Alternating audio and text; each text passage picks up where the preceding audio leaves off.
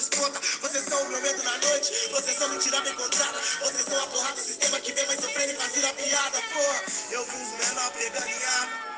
Pois vocês foram silenciadores. Eu vi meu pai chorando, desemprego, o desespero. Pra que isso, mano? Eu não quero vida de pizzaiolo e sim ser dono da pizzaria. Querem que eu me contente com nada, sem meu povo tudo não existiria. Eu disse, ó, como você chega na minha terra.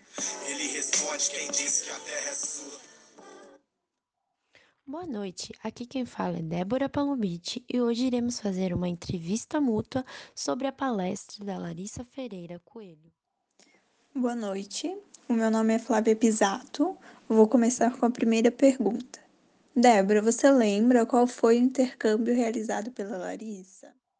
Sim, o primeiro intercâmbio dela foi de au pair, em 2016. Já o segundo foi para continuar seus estudos, acredito ser o de mestrado. Você sabe qual o curso dela no Univale? Ela cursou administração, era bolsista, vinculada ao ProUni, e apesar de dinheiro nunca ter sido algo acessível, ela nos incentivou a fazer planos a longo prazo e a ter disciplina para alcançá-los. Ela te deixou algum ensinamento com a palestra? Sim, nós sempre aprendemos algo, mas o que mais me marcou foi o fato de, apesar não ser fácil pagar para fazer um mestrado no exterior, ela mostrou que existem possibilidades reais de conseguir e que vale a pena ao menos tentar. Entrando no tema da palestra, sobre desigualdade social, o que você acha que pode determinar o modo de vida de alguém? Segundo os comentários da Larissa, percebi que a classe social determina a chance de vida de todos os humanos. Apesar de, com o passar do tempo, podemos mudar de classe com trabalho duro e estudo, existem pessoas que a classe social não chega a ser algo a ser superado, mas sim trabalham para manter os níveis que eles já têm. E você, o que você tem a dizer sobre o assunto? Além da classe social, visivelmente o salário impacta no modo de vida. Por exemplo, alguém que deseja comer de forma mais saudável, às vezes não conseguirá por serem produtos mais caros, enquanto outros vivem naturalmente assim. Além disso, as riquezas transferidas de gerações, as pessoas que você conhece, o seu gênero, a cultura que você está, tudo pode ser superado e, ao mesmo tempo, tudo influencia na possibilidade de haver desigualdade social no modo de vida das pessoas. Verdade, Débora.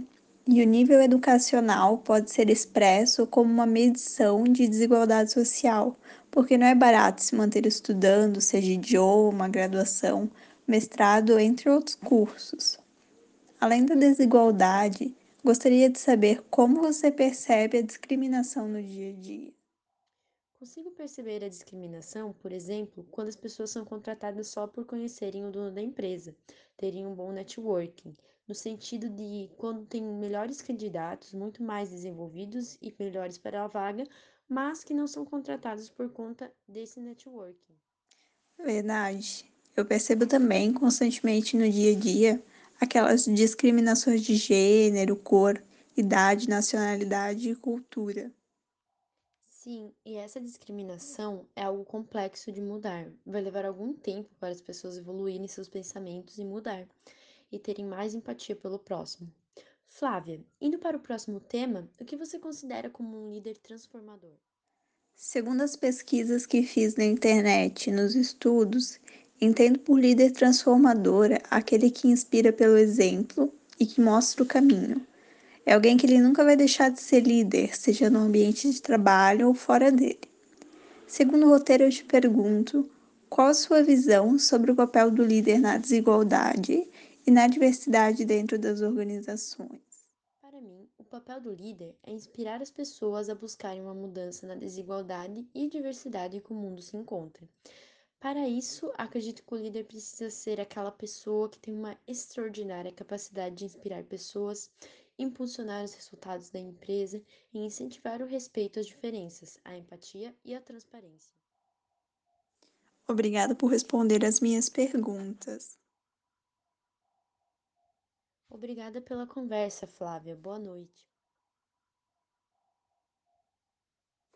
Boa noite. Vocês são o meu medo na noite, vocês são mentira bem contada, vocês são a porra do sistema. porra. Eu vi uns menor pegando em arma. Pois vocês foram silenciadores. Eu vi meu pai chorando, desemprego, o desespero. Pra que isso, mano? Eu não quero vida de pizzaiolo e sim ser dono da pizzaria. Querem que eu me contente com nada, sem meu povo tudo não existiria. Eu disse, ó, como você chega na minha terra?